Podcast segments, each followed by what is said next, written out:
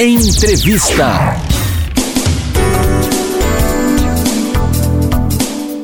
Aqui é o Caio Melo do Jornal Gazeta Online e eu tô aqui hoje para mais uma live aqui trazer mais uma entrevista para vocês. Dessa vez eu vou conversar com a pedagoga Crisley Custódio, ela que é mestre e doutora em educação pela USP. A gente vai entender e tentar entender com ela como que a educação pode ajudar a combater o racismo. Então a gente vai trazer essa temática super importante, aproveitando também essa semana dos direitos humanos, trazendo essa temática tão importante que jamais está circunscrita apenas ao mês de novembro, por exemplo, que é o mês da consciência negra. A gente já está em dezembro e mesmo assim todos os meses do ano são meses para a gente falar, falar e combater o racismo. A gente vai falar agora especificamente desse recorte da educação infantil. Já vou adicionando a Crisley por aqui. Oi, Crisley, tudo bem? Olá, tudo bom? Boa tarde. Crisley, para a gente começar então de saída, qual que é a importância da educação infantil na construção de um pensamento antirracista? Bom, é, a educação infantil ela é crucial porque ela versa sobre, né, ela, é, o seu público-alvo é a primeira infância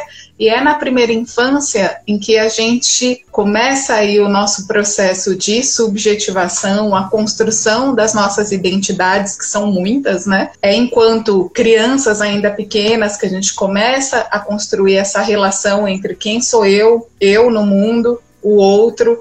Então, a educação infantil é fundamental para que a gente possa, desde o início, disputar alguns significados relacionados à questão da raça e incidir diretamente na produção dessas subjetividades para crianças brancas e para crianças negras. E esse é um ponto importante da gente sempre enfatizar, né? Que quando a gente fala de educação das relações étnico-raciais, a gente não está falando única e exclusivamente de algo que seria importante, que seria benéfico apenas apenas para as crianças negras, são para todas as crianças, né? A gente está mobilizando aí, está é, disputando outros significados possíveis é, raciais para todo mundo. Então, isso tem um impacto nas subjetividades de todas as crianças, para elas se entenderem como um corpo racializado e que significado isso tem no contexto social. Então, é empregar de questões raciais, questões de gênero, mas enfim, é, no contexto da educação infantil. Perfeito. Aí, falando, pensando na educação infantil, tem uma idade certa, uma idade adequada para começarem essas conversas, Crisley? Como é que funciona essa parte da faixa etária, por exemplo? Então, é que, é, na verdade, a gente trabalha isso uh, de modo global, né? Não é só no plano discursivo, porque a gente não forma um sujeito só falando sobre as coisas, né? É, a gente ensina de todas as formas, né? Na nossa... Então, assim, no processo formativo, é, a gente forma as pessoas por meio da nossa conduta, enfim, não são só pelas coisas que a gente diz, mas muito pelas coisas que a gente faz. Então não tem idade, na verdade, né? É, muito pelo contrário, a gente tem pesquisas várias sobre questões raciais na educação infantil que mostram quanto que tem um impacto, porque a gente está falando de relações não só de criança para criança, o quanto que adultos que são atravessados também por esses significados que são sociais, que tem recorte, sim, racial, no, é, no sentido né, de preconceito, de discriminação, que tem vários significados racistas, porque a gente é formado numa sociedade racista, também impacta nessa relação com as crianças. Então, só para eu dar um exemplo para você, tem uma pesquisa que depois eu até posso deixar a referência com você, que mostra o quanto que, sem perceber, professoras de creche, e creche é com crianças de 0 a 3 anos. Elas acabavam acolhendo, é, acalentando mais crianças brancas do que crianças negras. Então, assim, o quanto que esse, quando eu digo de significados, é isso, porque por exemplo, também há N pesquisas que mostram que as pessoas, um tanto sem perceber, associam ao corpo negro uma resistência maior à dor é, e aí o que acontece? Então, essas professoras, só para dar um exemplo, é, muitas vezes a criança caiu, começou a chorar, é, ela rapidamente pegava e acalentava as crianças brancas, mas quando eram crianças negras, assim, ah não, você é forte, levanta, vamos. Limpa o joelhinho, vamos, vamos, vamos, vamos.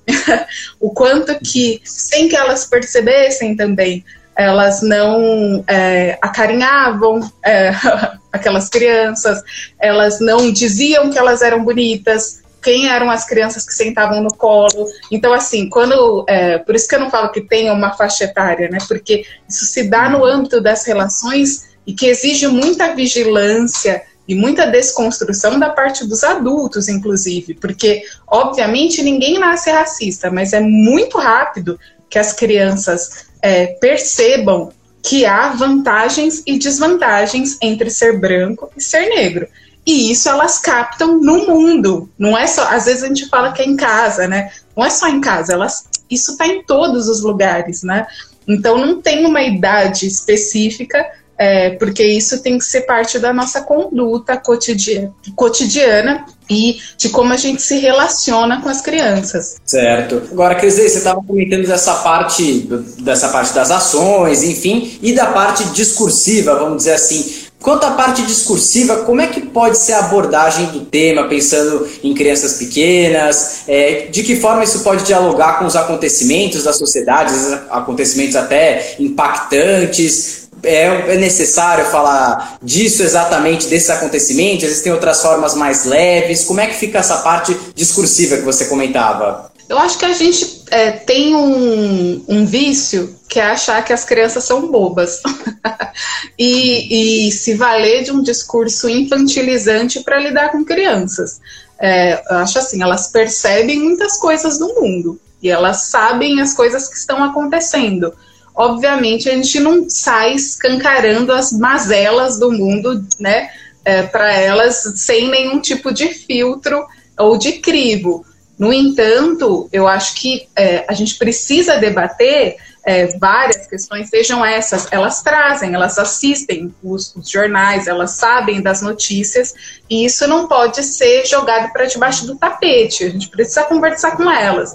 Mas também tem, um, é, tem uma coisa importante, que é, é, que é não moralizar também, quando a gente lida com essas situações e principalmente na relação de criança para criança, que muitas vezes, né, na educação infantil, que acaba acontecendo quando a gente tem situações de, é, de discriminação racial, principalmente ofensas raciais de criança para criança, em geral as professoras tendem a moralizar isso, é, deixando de lembrar que a questão do racismo não é uma questão de moralidade, não é, não é nesse, nesta chave, né? Então você fala assim, para, como isso é feio, abraça seu coleguinha e não faz nada, e não trabalha isso de nenhuma outra forma para que as crianças, inclusive, tenham outros recursos e outras referências para desconstruir esse tipo de significado que em algum lugar elas aprenderam. É isso.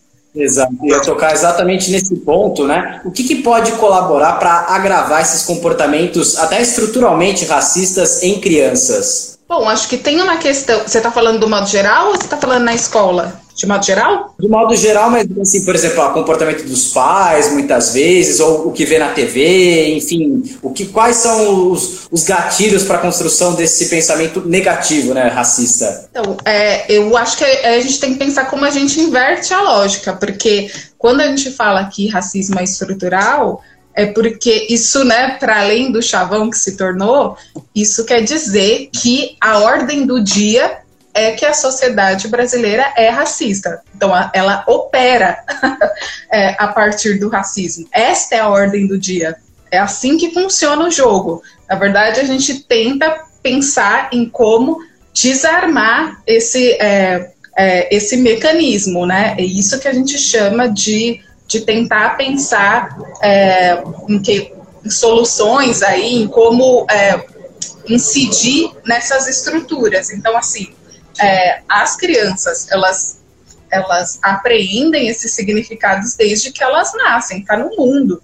É só você olhar é, quais são os papéis ocupados pelas pessoas negras, como que é, inclusive dentro da ordem doméstica, se a gente for pensar, sei lá, nas famílias de classe média, que costumam ter as suas suas empregadas que ganham muito mal, quem é que, né, quem é que cozinha, quem é que está ali. Então, assim, quando a gente vai pensar em escolas privadas, então com quem que essas crianças se relacionam. Então, então isso é para dar um exemplo, né? É, então, assim, é, é olhar para a televisão, é olhar para a representação da população negra e de quais são é, os acessos que a gente tem. Então, assim, é, as crianças, e eu acho que é importante a gente dizer que não são só as crianças é, negras, então as crianças brancas tomam como referência, porque está no mundo é, que deve haver alguma vantagem em ser branco, porque isso está em todos os lugares. É, então eu acho que a nossa ação é o contrário, né? Porque a ordem do dia é essa.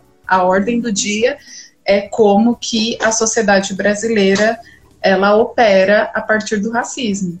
Exato. E Crisley, muitas vezes pensando, é, muitas pessoas dizem que a escola, né, o, o, papel da escola seria apenas a educação formal, então ensinar matemática, português, enfim, história, geografia e tal, e não, e que a educação da, enfim, a educação pessoal seria uma tarefa apenas da família. Pensando nessa desconstrução do racismo, isso também não é um pensamento que não se sustenta. A escola também tem um papel importante, certo? Então, a escola tem um papel importante na construção de relações étnico-raciais mais igualitárias, mas ela também, é, isso também se faz por dentro do currículo. é que aí, essa também é uma outra marca é, do racismo, porque assim, a gente toma como é, conteúdos válidos e pretensamente universais, enfim, a matemática, a história, a literatura, que é, que é eurocêntrica. Então, assim, a gente toma, por exemplo, então vamos partir lá na escola, quando você estudou história geral, o que, que você estudou? História da Europa. É isso.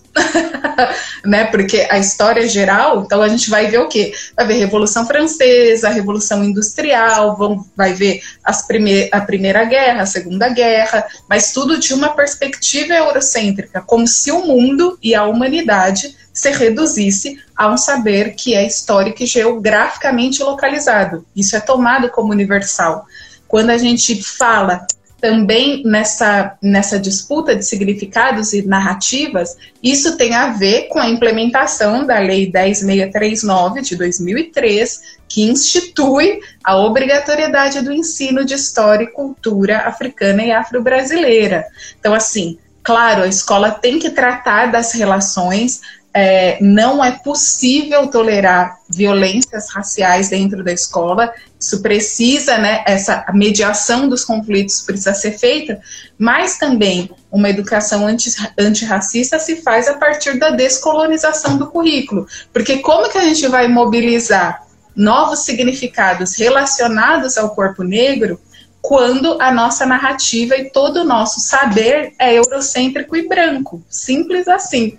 Então, assim, a gente não lê autores negros na literatura, a gente não sabe nada da história da população, das populações africanas que precedam, inclusive, a chegada de portugueses e espanhóis. Aí fica um pouco difícil. É um claro, pouco claro. nessa via também.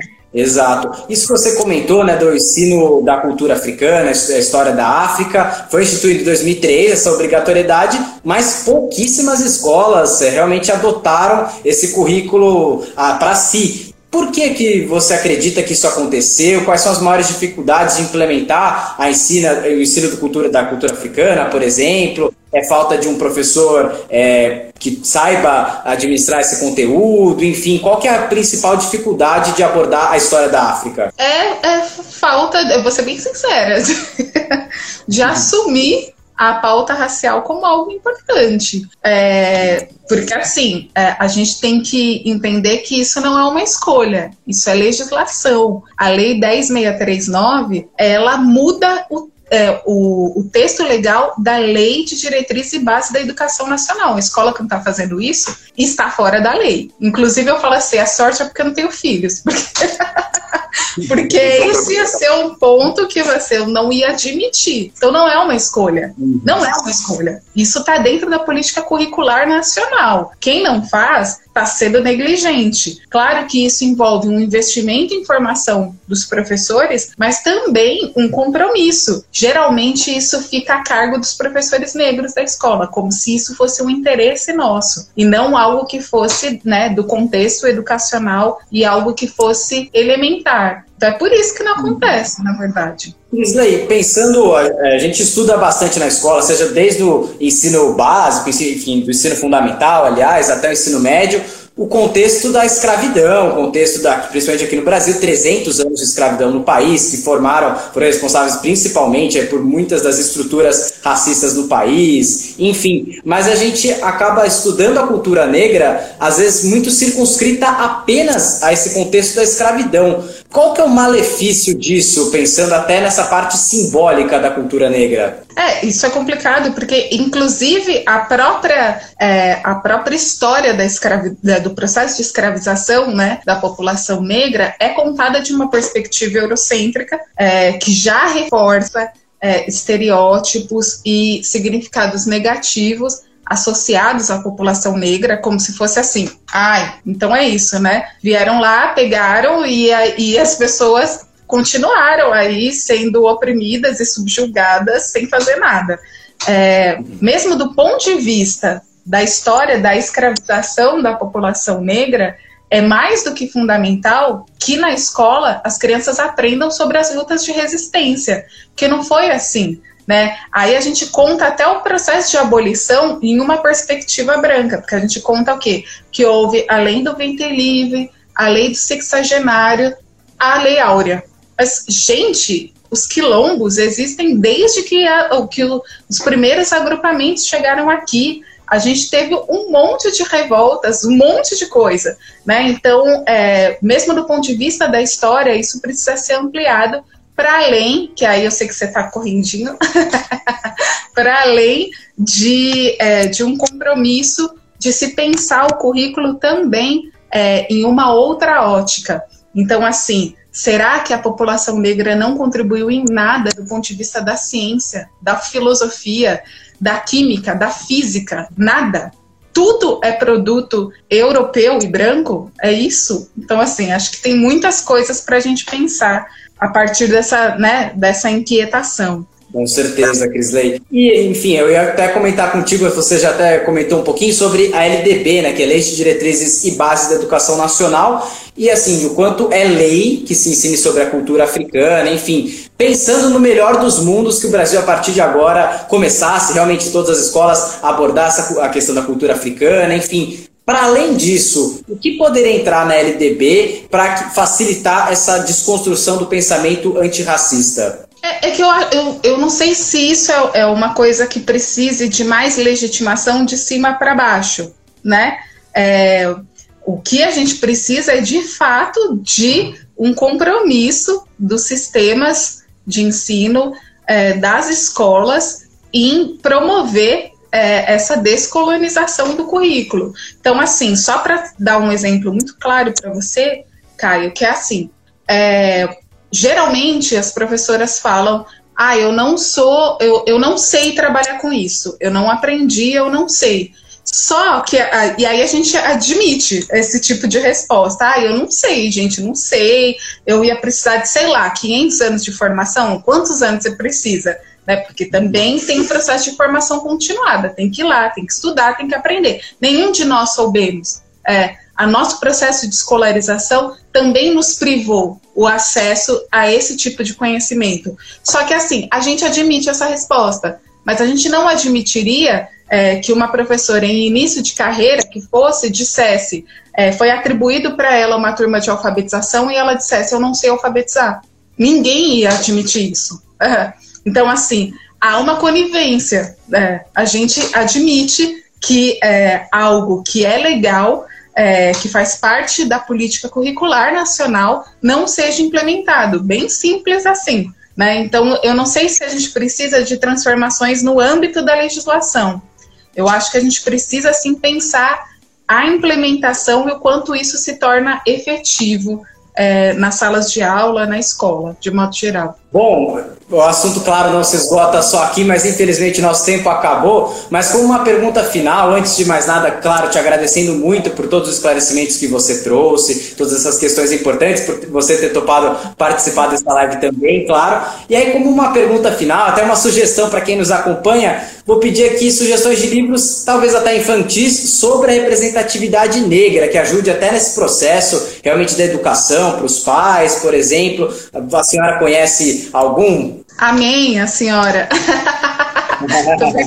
Com você. É, bom, tem vários aí, né? Mas eu acho que eu vou no, no, nos, mais, é, nos mais famosos aí. Para quem não conhece nada, pode procurar bem é, os livros da Kilsan Oliveira, que ela tem livros lindíssimos, não só do ponto de vista né, da escrita, da narrativa, mas da estética, porque um livro é tudo isso. Ele não é é, só, entre aspas, o enredo e a narrativa. Tem o próprio, é, todo mundo aí também acho que conhece, bem para ir nos nomes mais conhecidos, né?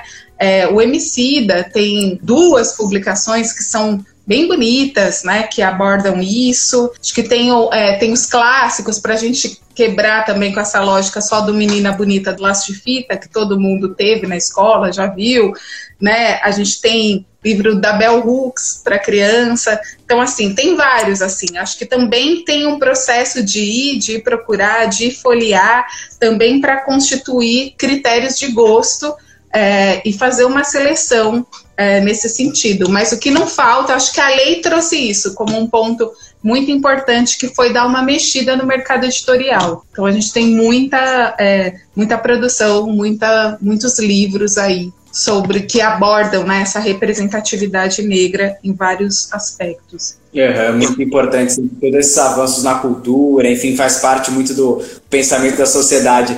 Pessoal, encerro agora então o bate-papo com a Crisley Custódio, pedagoga e doutora em educação. Lembra vocês que essa entrevista vai ficar disponível aqui no nosso GTV, vai para o nosso site também, radiogazetaonline.com.br.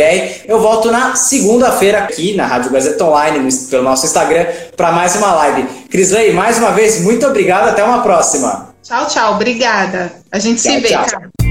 Um novo jeito de ouvir rádio. Gazeta Online